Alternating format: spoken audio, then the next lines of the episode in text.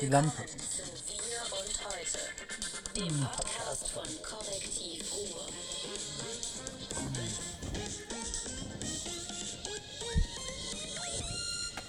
Guten Morgen. Und heute sind wir wieder hier mit. Im Laden. Achso, wir sind hier äh, mit mir, mit Martin Kais und natürlich hier dem Gastgeber, Kaffeeexperten und Messerwerfer. Schraven, Hammerwerfer. Wir sind heute hier, weil wir über eine ganz schlimme Sache berichten müssen, über die wir uns unterhalten wollen. Über Homosexuelle dürfen die Regierung wählen. Hat die Ich, äh, Bildzeitung mir, mir fehlen, fehlen, da, fehlen da die Worte, weil hier der, der Bischof hier so nebenan wohnt und der, der hat ja schon zum Amtsantritt gesagt, wie das so ist mit diesem Wort und den Menschen, die sowas machen. Ja, aber das ist halt nicht krass. Die letzte Woche war Hm. der Hammer, ne? Wir wollen das mal, das ist ja schon wieder überspielt. Also ich halte das mal in so eine Kamera. Eine große deutsche Bildzeitung hat geschrieben, ja, ich weiß, Ausländer dürfen deutsche, nee, Ausländer dürfen über deutsche Regierung abstimmen. Aber Desiree hat einen neuen. Achso, das wolltest du. Das ist, sollt ihr erzählen, wa- warum mich das bewegt, warum Desiree Nosbusch einen neuen hat? Ähm, ich war mal sehr eifersüchtig auf Desiree, da war ich äh, 15 und sie war 12 oder sowas. Und ich habe ja damals Kinderfunk beim WDR gemacht und der zuständige Redakteur Georg Bossert ist nach Luxemburg gegangen, hat uns, wie ich fand, da im Stich gelassen, uns arme WDR-Kinder und hat dann Desiree Nosbusch kennengelernt, war dann nachher ihr Achtung, Förderer, Manager und Lebensgefährte. Er hatte aber einen Sohn, der so alt war wie ich oder wie Desiree, also irgendwo dazwischen. Und mit dem saß man damals in den 70er Jahren sonntags mittags im Funkhaus am Wallrafplatz und hat Kölsch aus den Büchsen gesoffen. Der war etwa so alt wie ja, Kinder, ne, halt so. Und ähm, dann hat halt Georg die Familie verlassen. Ist ein guter Mann gewesen, eigentlich so, so sehr progressiv, was so Kinderrechte und sowas anbelangt. Und hat die Familie verlassen, ist mit Desiree zusammengekommen und irgendwann hat Desiree mit 17, 18 gemerkt, es gibt auch Männer, die zu ihr passen und dann hat sie ihn abgeschossen und so, klar, logischerweise. Also eigentlich ein großes Drama, eigentlich auch ein unschönes Drama auch. Und ähm, Jahre später wurde Georg Bossert dann von seinem Sohn, Achtung, wo du das Messer in der Hand hast, erstochen. So, weil der Sohn anscheinend immer mehr abgeglitten ist. Vater hat eine, also lä- verlässt die Familie, hat eine Geliebte, die so alt ist wie er selbst. Das, das kannst du als Kind, glaube ich, auch nicht wirklich verpacken. Und äh, dann ist Georg Bossert ganz elendig abgeglitten. Das ist die Geschichte, die streichen wir mal durch, die uns heute nicht interessiert. Uns geht es um die schwulen Ausländer, die beschnitten sind und ähm, Kokain rauchen und die Regierung bestimmen. Es ging um die, um die, um die Tatsache eigentlich, dass die SPD gesagt hat, wir lassen unsere Mitglieder darüber entscheiden, ob wir den Koalitionsvertrag annehmen. Und da gibt es dieses dumme, dieses unsäglich dumme Gerede von dem Chefredakteur dieser Bildzeitung und auch von, von irgendwelchen Verfassungsrechtlern, die in Dresden sitzen müssen, die sonst keinen haben, der ihnen zuhört. Sagen, das dürfen die aber nicht, das dürfen der Verfassung Gefahr, der Ivan, der Türke, der, der Schwule, der was weiß ich alles, trans, äh, intellektuelle die haben natürlich total Unrecht. Das Verfassungsgericht hat sich das mal kurz angeguckt, hat gesagt, Leute, die Klage ist so unsinnig, was sollen wir damit? Geht nach Hause. Und das haben die vor vier Jahren auch schon gesagt. Und das war vor vier Jahren übrigens der Skandal, als ähm, Sigmar Gabriel, der vor Slomka, gesagt hat, komm, jetzt hör mal auf mit dem Gelaber, ich habe keinen Bock mehr. Berühmte Szene, Heute-Journal. Oh, was macht der Gabriel? Da kam sie ihn auch, ja, ist denn das nicht verfassungswidrig, dass Ihre Basis, warum soll das verfassungswidrig sein? Wenn irgendwelche Affen in München im Vollrausch irgendwie über die Autobahn brettern, um zur CSU-Vorstandssitzung zu kommen und dann sagen, ja, finden wir gut. Soll das verfassungskonformer sein? Das ist total irre. Vor allen Dingen, ich meine, bei der Wahl zum Parlament, da gibt es halt Regeln, Ja. wer mit abstimmen darf. Ne? Aber ähm, eine Partei, die darf sich so organisieren, wie die will. Ja, die können auch das Murmeltier fragen. Die können das Murmeltier Oder, oder fragen, die der- können, Paul, das Orakel, falls das noch leben würde. die können würfeln, die können Ja. machen, was sie wollen. Das geht darum, ob die Partei dem zustimmt oder nicht. Ne? Und dieses Argument und dann sich so aufzuspielen mit dem Argument als Superdemokraten, ne? nur die Mitglieder dürfen nicht abstimmen, nur dann ist man Demokrat. Ne? Das ist geil. Ist genau, das das ist, genau, das ist, glaube ich, wenn die Mitglieder die Fresse halten, dann ist man Demokrat. Genau, das ist doch super. Ich, aber krass, warum? das geht aber sehr breit durch. Das geht selber Also, durch. das kommt mal so- wird, so- doch, wird doch immer wiederholt, immer wieder von Genau. anderen Leuten. Hier, dieser Müller war ja Vogt von der ähm, FAZ, so ein Typ. Ja. Oder früher FAZ, weiß ich gar nicht mehr, ob sie ihn rausgeschmissen haben. Wenn nicht, sollten sie Das es werden machen. ja Leute rausgeschmissen im Moment, ja. Ja, aber dann, wenn sie nicht rausgeschmissen haben, sollten sie das machen. Der kommt damit auch eine Kurve und die haben sich halt wie so ein Beatdrum, weißt du, haben die Rechten, die ganzen Rechten sich so was zusammengesucht und sagen halt so, das ist Verfassungsfeind, das ist Verfassungsfeind. Aber es gibt auch so vergiftete äh, Halbkomplimente, die dann sagen, ach, was ist das für eine traurige Partei, die ihrer Führung nicht traut. Man wählt doch einen Vorstand, damit er die Arbeit macht und dann muss er doch auch das Vertrauen der Basis haben, dass die dann wissen, dass der väterlich zu einem steht und ihm die Arbeit abnimmt. Das Und was ich so- gut, Gutmeinenden. Ja, und was ich ich halt immer so- Anführungs, ich mache das, das ab, ab, Was, was ich halt so, so böse daran finde, das ist halt, äh, dass so Nationalismus damit bedient wird. Der sagt, ist wütend, ja. Mhm. so, also dieses Die Wir, das wird halt dann mit immer weiter transportiert. Und dieses Ausgrenzen soll jetzt mit einmal in den Parteien selber stattfinden.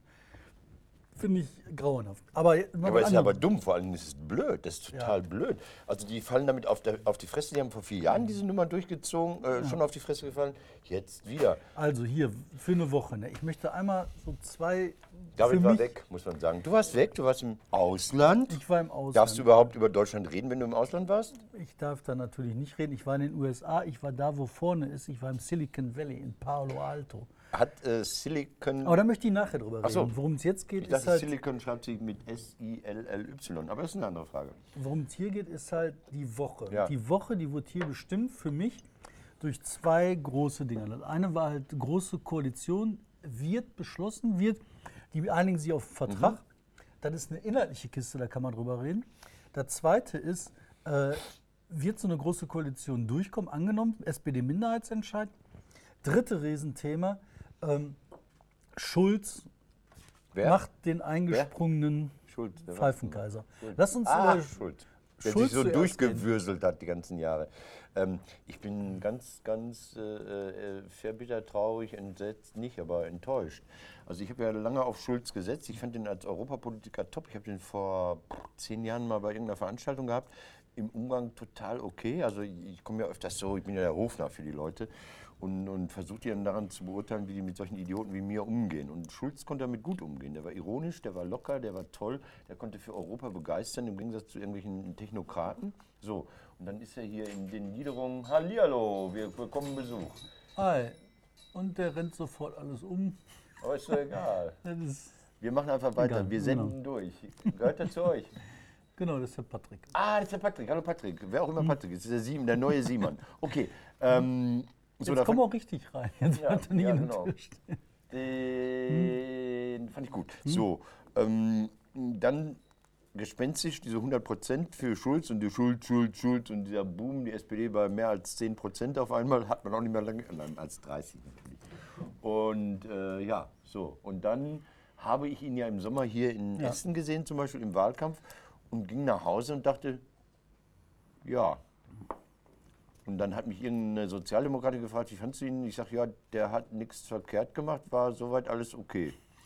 Das ist leider das, der Eindruck gewesen. Es ist wirklich mein Eindruck gewesen. Weißt du, was mich so überrascht hat jetzt bei dem äh, Abgang? Ne? Ja, Also erstmal finde ich das ja sehr vernünftig, dass halt ähm, so ein Koalitionsvertrag ausgehandelt worden ist, dass da so eine Position aufgegeben wird. Ähm, nee, wir gehen nicht in die Regierung, so Betschi Betschi, nee, wir machen nichts. blablabla. Das geht nicht in der Demokratie. Und dass die Leute verantwortlich gehandelt haben, einen Koalitionsvertrag ausgehandelt haben, finde ich richtig. Dann finde ich das auch durchaus richtig, dass der, der verhandelt hat, oder mitverhandelt hat an wesentlicher Position als SPD-Chef, dass der dann sagt, er möchte jetzt auch ein Amt haben, um das, was er verhandelt hat, mit umzusetzen. Baby, Baby. Finde ich auch richtig. Lass mich das mal zu Ende erzählen. Und dass der dann abgeschossen wird und in der Art und Weise wieder abgeschossen wird, da stellen sich für mich zwei Fragen an dich. Es stellen sich für dich Fragen an mich. Ja. Oh Mann, jetzt muss ich mitschreiben. Ja. Die erste Frage ist, ne, äh, war das geplant? Haben die gesagt, wir lassen den Schulz so dermaßen ins Messer laufen, dass dem nur noch der Sturz aus dem Fenster bleibt? Also, Der zweite nee, jetzt erstmal erste Frage. Ja, ja, gut, ja, ja, Fragen. Geplant, ja. Zweite Frage ist, von den, hm? ist dann einfach nur passiert, weil die die Dynamiken überhaupt nicht äh, eingeschätzt haben? ja. Oder war das einfach die Zeit, in der die See gesägt? Also mit anderen Worten, war der Schulz sowieso eine Leiche auf Abruf?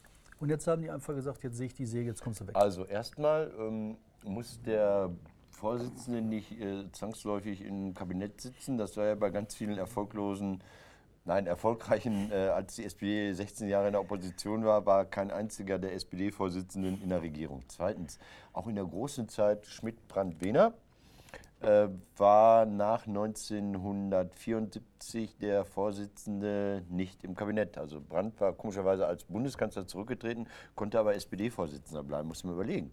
Also das wäre heute nicht, der wäre weg, der wäre total weg. Da hat man irgendwie einen anderen Umgang damit gehabt. Da hat die Partei, glaube ich, ein eigenes äh, Standing gehabt. So. Wir, die Sozialdemokraten, wir entsenden zwar einen Bundeskanzler und einen Ministerpräsidenten und Botschafter und sonst irgendwas, glaube ich, ist der Unterschied. Fällt mir jetzt so ein.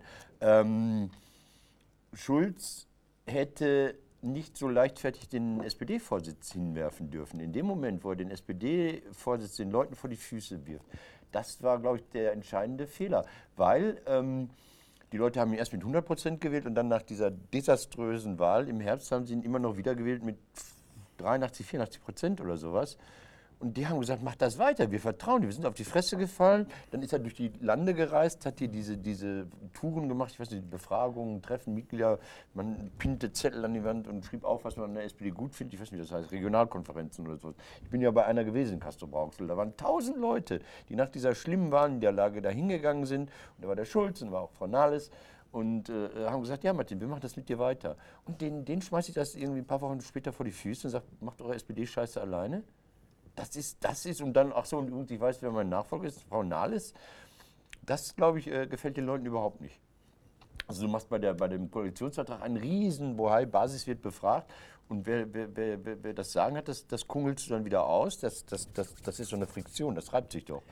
Und dann hat natürlich äh, abgesicht, ja, es gab einen Plan. Anscheinend haben ja meine Freunde in NRW, also Groschek, die, üblen, die üblichen, Entschuldigung, Mike, Mike, ich habe dich, Groschek, Groschek. Ähm, ich finde Mike ja nach wie vor groß. Aber die saßen da so, ne? Die saßen da und jetzt müssen wir mal weit zurückdenken. Jetzt müssen wir wirklich weit zurückdenken. Da, da habe ich keine Erklärung für. Erstens, ähm, Ende 2016 hat der SPD-Landesverband auf Gabriel gesetzt. Die haben Gabriel zum Kanzlerkandidaten ausgerufen. Also sprich, Norbert Römer hat den Job übernommen, der Fraktionschef. Und dann, dann haben die wirklich auf Gabriel gesetzt. Und, und, und man hat ja auch dann geplant, mit Gabriel mich zu besuchen, also um das mal so zu sagen. Da stand ja die BKA-Truppe bereit dafür, dass Gabriel bei mir in die Vorstellung kommt, also bei uns in die Vorstellung kommt. Da geht es nicht um mich, sondern geht es darum, dass man ein Zeichen setzt. Man geht mit seinem Liebling öffentlich spazieren und zeigt sich mit dem. So. Ähm, dann, dann hat ja die, die Schulz-Nummer, dass er äh, Vorsitzender wurde, den Landesverband hier total kalt erwischt. Ja? Also Hannelore Kraft, wenn sich da jemand daran erinnert, äh, diese, diese Ministerpräsidentin und Videobloggerin, ähm, die hat ja noch versucht zu behaupten, dass sie von vornherein das ihre Idee gewesen sei. Das hat ja kein Mensch abgenommen. Also da wurden die ja von der Schulz-Nummer total überrannt. Und die haben immer, immer, immer auf, auf Gabriel gesetzt gehabt. So was da jetzt, äh, und dann ist ja diese Nummer gewesen, dass dieser Schulz im, im Wahlkampf nicht aufgetaucht ist. Das muss man auch nochmal neu überlegen. Ja. Ja, ja, das war anders. Jetzt Achtung, die Wahrheit. Das war die Wahrheit. Also die Wahrheit Hier, hat die man Wahrheit aber hier. mehrfach gesehen, gehört, berichtet alles. Die Wahrheit war, dass die Kraft das nicht wollte. Ja, aber das Ja. heißt doch, dass, dass eine tiefe Abneigung nicht nur von der Kraft, also reden wir nicht über die Frau, die alles verkehrt macht, was, was wir gar nicht verkehrt machen könnten. Ähm, es muss doch innerhalb des Landesverbandes eine riesige Abneigung ge- gegen ihn gegeben haben. Das macht die, glaube ich, nicht alleine. Ich glaube, das war so ziemlich alleine. Ich glaube, da waren schon eine ganze Menge Leute, die daneben gestanden haben und gesagt haben, Kraft, mach nicht, mach es nicht, mach es nicht. Aber jetzt sind sie auch gegen Schulz. Also jetzt sind die, die, die ähm, Ja, das ist die, Kopfhaushalter der ja, Moment, SPD. das ist die große Frage. Ne? Ob die jetzt gegen Schulz waren oder ob die gesagt haben, so geht es nicht. Ob die gegen Schulz waren und sich gesagt haben, also vorher, als er noch Parteivorsitzender war, in die Verhandlungen reingehen, Schulz, so geht nicht. Ultimatum gestellt. Ja, sicher, die haben sind gesagt, jetzt. entweder du sagst, ich habe keinen Bock, oder wir sagen, du hast Genau. keinen Bock. Puh. Uh. Nee, und das war aber die Nummer der letzten, da muss in den, also zwischen dem Ende der Verhandlung, der Ankündigung, ähm, hier äh, die Nahles macht das und äh, der Nummer mit dem Gabriel, dem Sigi. Dazwischen muss ziemlich weit am Anfang muss was passiert sein, wo die gesagt haben, Schulz, jetzt ist Schluss. Wir reißen den Kopf ab. Ja, aber was hat denn Und Gabriel... ich kann, mir, ja. ich kann mir vorstellen, dass das weniger um Gabriel ging, sondern mehr Mhm. um die Nahles. Dass die gesagt haben, die Nahles, die macht da eine gute Show. Also für die Leute, die Nahles gut finden, die Becci gut finden, die da sich gerne an einen Pippi Langstrumpf im Bundestag, also die Leute, die haben gesagt, das ist so eine Bombe, die die die Frau zum, äh, zum Vorsitzenden zu machen. Und dann gibt es mit Sicherheit eine ganze Menge Leute, die gesagt haben, so geht es nicht, der Schulz kann uns nicht die Nahles reindrücken. Und ich glaube, die Personalie, die ist da viel, viel wichtiger, als das, was mit Sigi Ja. ist. Weil Sigi war ja vorbei. Aber warum, das Irre ist ja, dass Sigi sich auch nochmal selbst endgültig beendet hat. Also mit der Nummer, meine Tochter sagt auch, oh, jetzt musst du nicht mehr mit dem schäbigen Mann mit den Haaren im Gesicht irgendwie rumknutschen, kannst du bei mir machen. Äh, das war ja so unterirdisch peinlich. Also, ähm, und das war ein endgültiger Abschied. Also, äh, oder er hat es auch falsch eingeschätzt. Aber wenn Sigmar Gabriel so auf die Kacke haut, dann war das doch eine Abschiedsrede. Das Hat er für, damit, für Sigi war klar, dass die Nummer durch ist. ja, aber, Aber jetzt, deswegen- aber jetzt hat er sich doch auch die Chance im zweiten Anlauf quasi versaut. Wenn er jetzt Außenminister bleiben sollte, wenn die doch noch der GroKo hoho. Nein, bleibt er nicht. Aber trotzdem, verwende doch mal noch mal eine Minute mit mir einen Gedanken darauf, ne? Hm. auf die Nahles nur. Ich kann bei Nahles setzt bei mir immer aus. Ja, bei dir. Aber jetzt überleg dir mal, da sitzt jetzt der äh, äh, Römer, Mhm. Norbert Römer, unser, ich weiß nicht, ob der immer noch Ist immer noch. Fraktionschef ist, Ist immer noch. äh, Groschek, Ist Und- auch immer noch. immer noch, Die immer noch. die immer noch. Und jetzt überleg dir mal die ganze andere Ruhrpottblase. Und jetzt sitzt da die Nahles. Wie viel von den Leuten würden aus ganzem Herzen sagen, Nahles, wir verhelfen dir zu den 100 Prozent? Das tun die nicht. Und ich glaube, dieser Zug vom Schulz, dass der gesagt hat, mit der Nahles zusammen ziehe ich das durch, das war falsch. Und ähm, du kennst ja die Macht der Bilder. Ich habe das einmal mitgekriegt bei irgendeiner Veranstaltung. Da haben die ausgemacht, wer damals mit dem Kanzler Schröder zusammen bei so einer Wahlveranstaltung auf hinters Rednerpult durfte. Ich damit sollte, die ge du weißt, dass ich das Parteibuch von Schröder bekommen sollte. Das weiß ich. Alter, ich hab's abgelehnt. Ich bin schuld. Aber da habe ich dann mitgekriegt, wie das ist. Also Ja, die sagen so, ich muss dastehen, ich Das bin links, peinlich. der kommt mit aufs Foto, Ja. andere nicht. Und du denkst dir nur, die sind alle total durchgeknallt. Aber da wird Macht definiert. Ja. Und jetzt guck dir mal die Bilder an bei den Pressekonferenzen vom Schulz die letzten fünf Tage. Und da war nie einer bei von diesen ganzen Ruhrpott-Assis. Keiner. Da waren ein paar Frauen bei, die da der Lager zugerechnet werden können. Aber da stand keiner der großen alten weißen Männer mit den Taschenmessern in, Haben die denn Hose. mitverhandelt? Ich weiß das alles gar nicht. Ich bin äh, derzeit an der Der NRW-SPD-Boss, Mike Groß. Mike Groschek, musste damit verhandeln? Hat er mitverhandelt? Ich, ich, guck mal, selbst das weiß ich nicht, weil ich im Moment arbeite. Ich arbeite, weiß arbeite. aber, der war nicht auf dem Foto. Ja. Ich weiß, bei der Pressekonferenz, da stand die Nahles, da stand der Schulz und dann standen da jede Menge andere Frauen. Die Schweswig, die stand da. Mhm. Du kannst ja sagen, die Schweswig ist eine tolle Frau. Du kannst ja auch sagen, die Schweswig hat eine Menge Delegierte, die sie mitbringt. Aber die bringt Ha, nicht die hat ein keine Viertel. Delegierten, die hat keine Delegierten, drei vielleicht. Ja, ja, weiß ich nicht, vielleicht überzeugt die ja auch wen aus dem Berliner Verband. Der hat Nummer drei, dann bist du bei sechs. Aber weißt du, hier im, im äh, der Ruhrpott, der bringt, wie viel bringt der mit? 200? Keine Ahnung. Ach nee, 150 von 600 aus NRW. Also dürften etwa 60 aus dem Ruhrgebiet sein. Ja. Und warum steht da keiner von denen? Und das ist die entscheidende Frage. Und ich glaube, darum ging es. Zweite Sache, CDU. Wo du gerade von der Bild sprichst. La ne? la la la la la la. Frau Merkel ist auch am Ende irgendwie. Ja, Da schreiben sie demnächst. alle, unisono, Spiegel, Bild, alle, schreiben dann, Merkel ist am Ende, Merkel ist scheiße, Merkel, Merkel, Merkel. Ne? Ähm, in der Bildzeitung haben sie den März ausgebuddelt und haben dann den März sagen lassen, so, jetzt hat die CDU sich endgültig aufgegeben. Weißt du, der Typ ist seit wie vielen Jahren politisch erledigt? Zehn? Mindestens, 15? ne? 15? Weiß ich nicht. Ich finde das falsch, was die machen.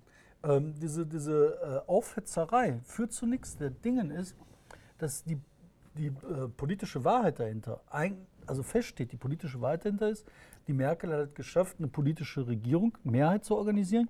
Jetzt geht es darum, ob die Mehrheit stabil ist, sprich, ob die SPD-Mitgliederbasis sagt, wir machen die große Koalition. Und wenn sie das geschafft hat, ist das saniert. Da kann man doch nicht irgendwie so einen aus dem Busch holen und sagen, Merz, jetzt spinnen wir dagegen. Ja, aber das ist anscheinend doch eine Sehnsucht, äh, von beiden Lagern erkennbarer zu sein. Also nicht pragmatisch zu regieren, dafür zu sorgen, weiß ich nicht, dass Wasser und Strom funktionieren und wir nicht äh, von Bombern irgendwie bombardiert werden und von, was weiß ich, äh, linken Nazis aus Amerika abgezogen werden, sondern die wollen ja mehr. Beide, beide Lager haben eine Sehnsucht nach, weiß ich nicht, was auch immer, Markenkerntreue. Nee, das ist der, der Wunsch von so Strategen in der Bildzeitung, der Wunsch von so Strategen in, im Spiegel, die seit drei, vier Jahr oder seit einem Jahr gegen die Merkel schreiben. Tun sie das? Das haben sie er- erstaunlich wenig gemacht. Ich finde nach dieser Nieder... Pass auf, ich finde da nicht. Die haben Merkel-Rücktritt gefordert, ich weiß nicht, vor einem Jahr. Ja, gut, aber nach dieser, nach dieser erbärmlichen, doch dann auch Niederlage, Sieg, Wahlniederlage, Sieg, äh, Situation von Merkel, hat man doch nur über die SPD geredet. Keiner hat doch gesagt, Merkel, du hast es verkackt oder so. Das ist noch überhaupt kein Thema gewesen, finde ich.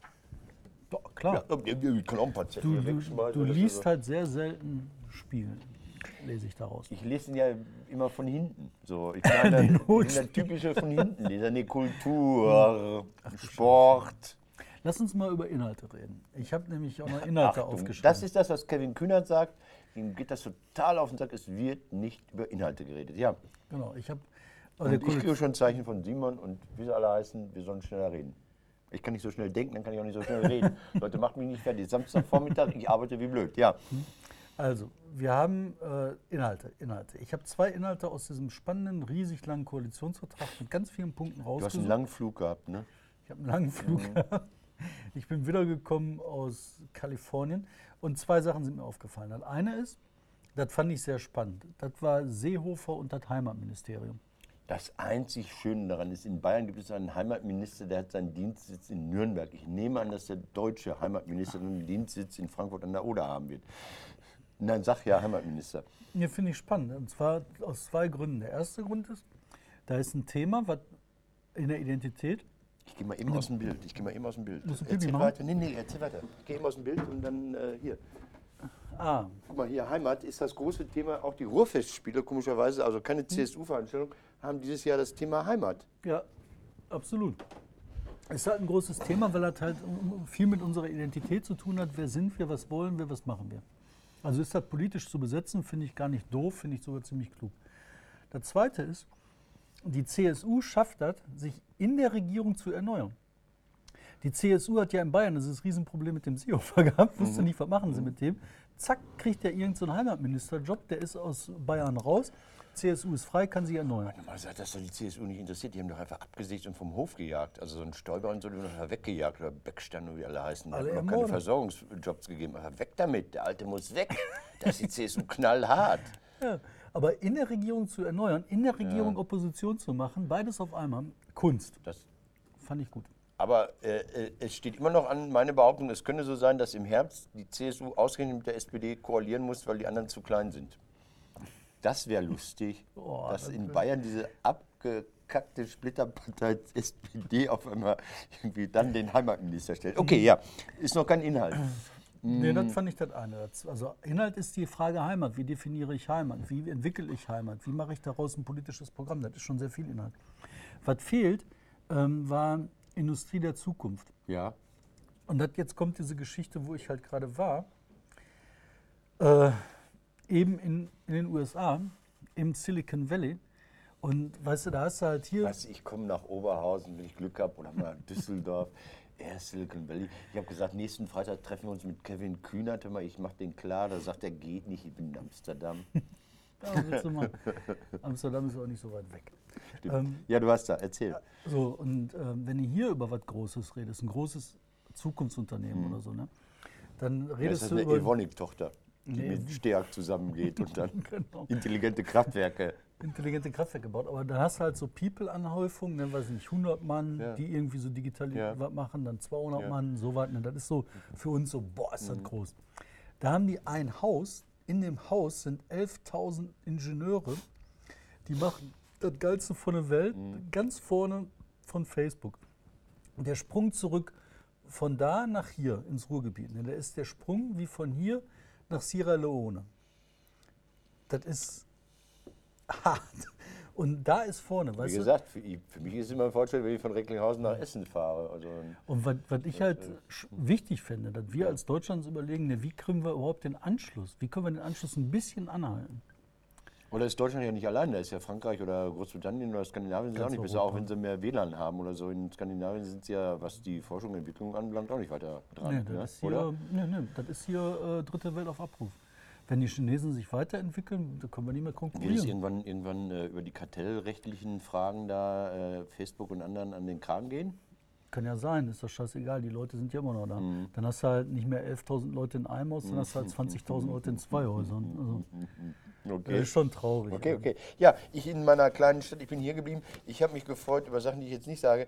Ähm, die Wirtschaft in NRW wächst äh, überproportional, die wächst stärker. Ist das meine Top 3? Wir haben noch fünf Minuten. Ist egal, ne? Komm, Ach so, mach, ich mach jingeln wir irgendwas. Ich schlag hier mit, dem, mit der Flasche. Ich, ich hab, wir haben das Ding verloren. Ich muss hier. Das Wichtigste der Woche. Es ist nicht.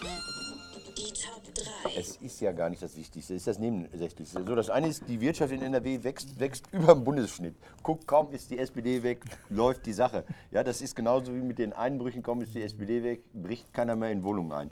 Ähm, nee, das ist so von Zufällen geprägt. Das hat natürlich nichts mit dem Regierungswechsel zu tun. Wir haben uns hier auch im, im Podcast vor einem Jahr schon überall unterhalten über die schlechte Wirtschaft in NRW. Jetzt ist sie nicht mehr so schlecht. Okay, ähm, zwei Sachen EU. Die EU hat eine Sache gemacht, die ich richtig gut finde. Die hat das Geoblocking ver verboten oder will es abschaffen. Also es ist so, ich wollte mal für meine Tochter, die in Wien lebt, einen Kinderstuhl für das Enkelkind kaufen. Dann bin ich auf eine Seite gegangen von so einem Kinderbedarfshandel oder was auch immer, habe alles gemacht, alles bestellt und wollte das Ding dann nach Österreich schicken. Da sagten die, nee, Alter, nicht mit uns. Okay, dachte ich, dann gehe ich auf die österreichische Seite dieser Firma und bestelle das in Österreich und dann können die das von Österreich nach Österreich liefern. Dann haben die mich aber nicht akzeptiert als Kunden aus Deutschland. Und da dachte ich, das ist eine Firma. Das war die, ich weiß nicht, Baby, was weiß ich, wie ABC, keine Ahnung. So.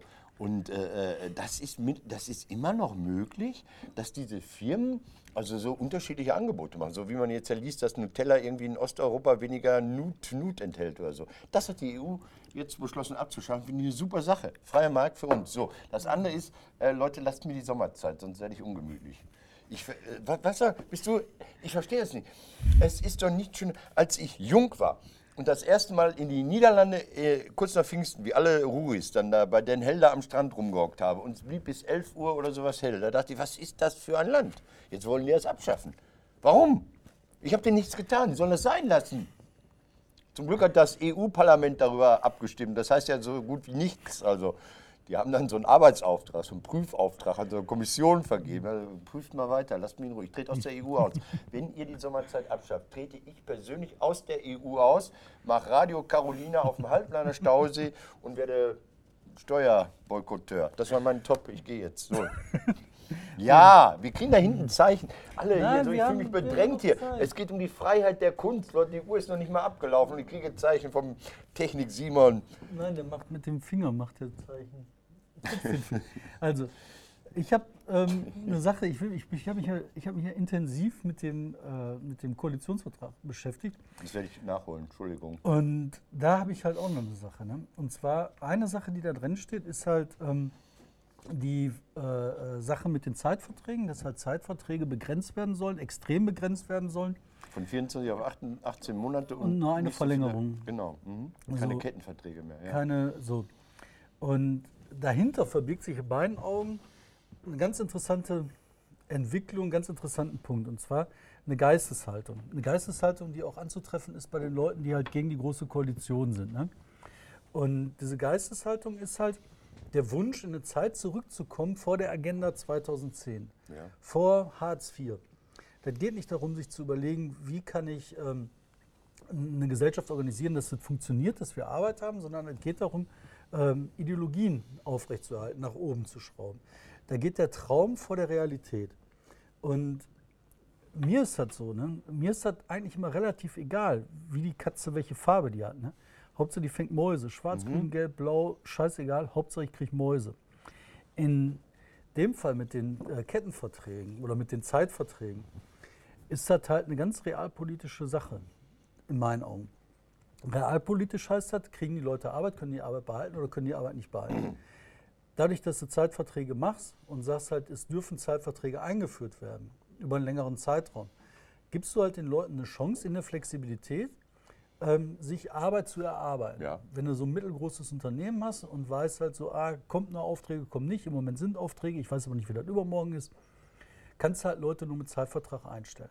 Bricht der Auftrag weg, bist du die Leute los und kannst halt die Firma überleben lassen. So, wenn du jetzt gezwungen bist, die Leute dauerhaft einzustellen, musst du die Verträge kündigen. Genau. Du kannst sie nicht verlängern. Das bedeutet, dass die Leute in Zeitarbeitsfirmen reinkommen, weil du die Verträge gar nicht mehr mit den Menschen Ja. selber machen kannst, Ja. sondern nur noch mit Leuten, die dir das Risiko abnehmen. Abnehmen. Mhm. So, das wird passieren. Ganz konkret, bei unserem Unternehmen werde ich Leute entlassen müssen, wenn das, wenn das fest ist. Ja, ich kann die nicht beschäftigen, weil das Risiko zu groß ist. Und das ist halt, ich, ich will das nicht, ich Habt will die Leute Kündigungsschutz? halten. Ihr seid so ein kleiner Laden. Habt ihr Kündigungsschutz? Ja, habt ihr. Ja klar, ab- aber 20 Personen äh, ist das gegessen. Aber ihr seid doch ein Tendenzbetrieb. Man darf doch im Journalismus heuern, feuern, wie, Nee, das, ist blöde. nicht, das ist wie überall. Und das ist halt das Ding. Mit diesen Zeitvertragsnummern Mhm. habe ich vier Verträge, ganz konkrete Verträge, da stehen Menschen hinter, Mhm.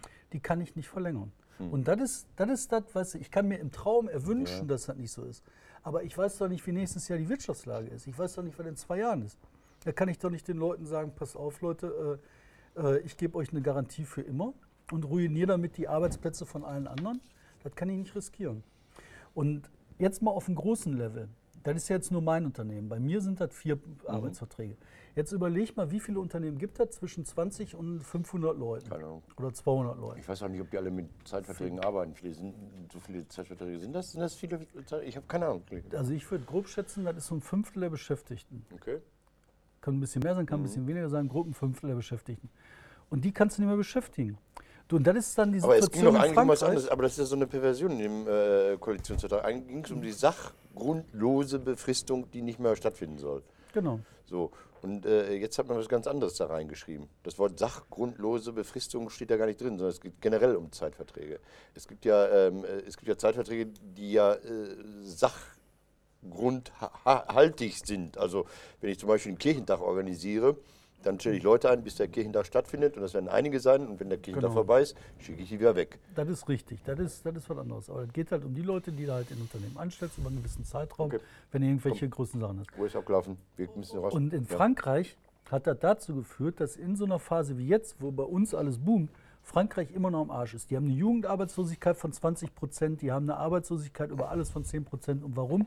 Weil die keine jungen Leute einstellen, weil das Risiko zu groß ist. Ja, die haben aber auch Und darauf steuern wir halt mit den Sozialisten. hin. Oh mein Gott. Gut, äh, Firma Steag hier, das noch äh, zum Schluss, damit David zwei freuliche Kurzmeldungen. Steag wird gestützt von den großen Aktionären, hurra, und in Bottrop entsteht ein neuer Stadtteil. Nee. Ja, hallo? Weiß ich nichts Rund um die stinkende Emscher, also hier ähm, Freiheit Emscher. Nein. Jetzt ehrlich? Du Erzähl mir bist zu lange in Amerika gewesen, ich habe ich- keine Ahnung, ich dachte, du kommst daher. Ehrlich, also eben. Zwischen? Bottrop und Essen entsteht die neue Stadtlandschaft. Heute stellten, also letzte Woche stellten Essen und Bottrop und Rackmontan Module des Masterplans. Da ist man raus. Wir gehen raus. Wir gehen raus. 1700 gehen Hektar raus. Ist, äh, Freiheit Emscher. Da lohnt es sich Die Freiheit zu wohnen. M schon. Das ist Ebel. Ich bin jetzt in der Schlussrunde. Übrigens, ähm, der Kölner Karneval ist als Drecksveranstaltung offiziell anerkannt. Die Oberbürgermeisterin von Köln hat gesagt, Karneval besteht doch nur noch aus saufenden Horden, die wild pinkeln. Ich dachte, da hat sie es auch endlich gemerkt. Das habe ich schon letztes, 35 Jahre. Letztes Jahr im Geierabend genauso gesagt. Er hat meinen Text geklaut, ja, Frau Richter. Äh, War die bei dir zu Besuch? nee, aber es schwitzt hier anscheinend rum. Und dann hat der, der Chef des Kölner Karnevals, ist ja der Kuckelkorn. Der Kuckelkorn Junior hat den, hat den Karneval von seinem Vater übernommen und das Unternehmen von seinem Vater übernommen. Und was war das für ein Unternehmen? Bestattungsunternehmen. Der Kölner, was ist hier? Äh, abonnieren, klicken, äh, liken, was denn noch alles? Was willst du denn mal sagen? Oh. Was sagt man denn als YouTuber immer? Wenn es euch gefallen hat, lasst einen Daumen hoch. Kauft mein Merch. Kauft mein Merch. genau, Merch. Hier, sein, wo ist sein Merch? Hier, kauft sein Messer zum Podcast. Hallo, mein Name ist David Schraven. Danke, dass ihr euch ein Video von Korrektiv auf unserem YouTube-Kanal angeschaut habt. Wenn ihr mehr von unseren Videos sehen wollt, abonniert unseren Kanal.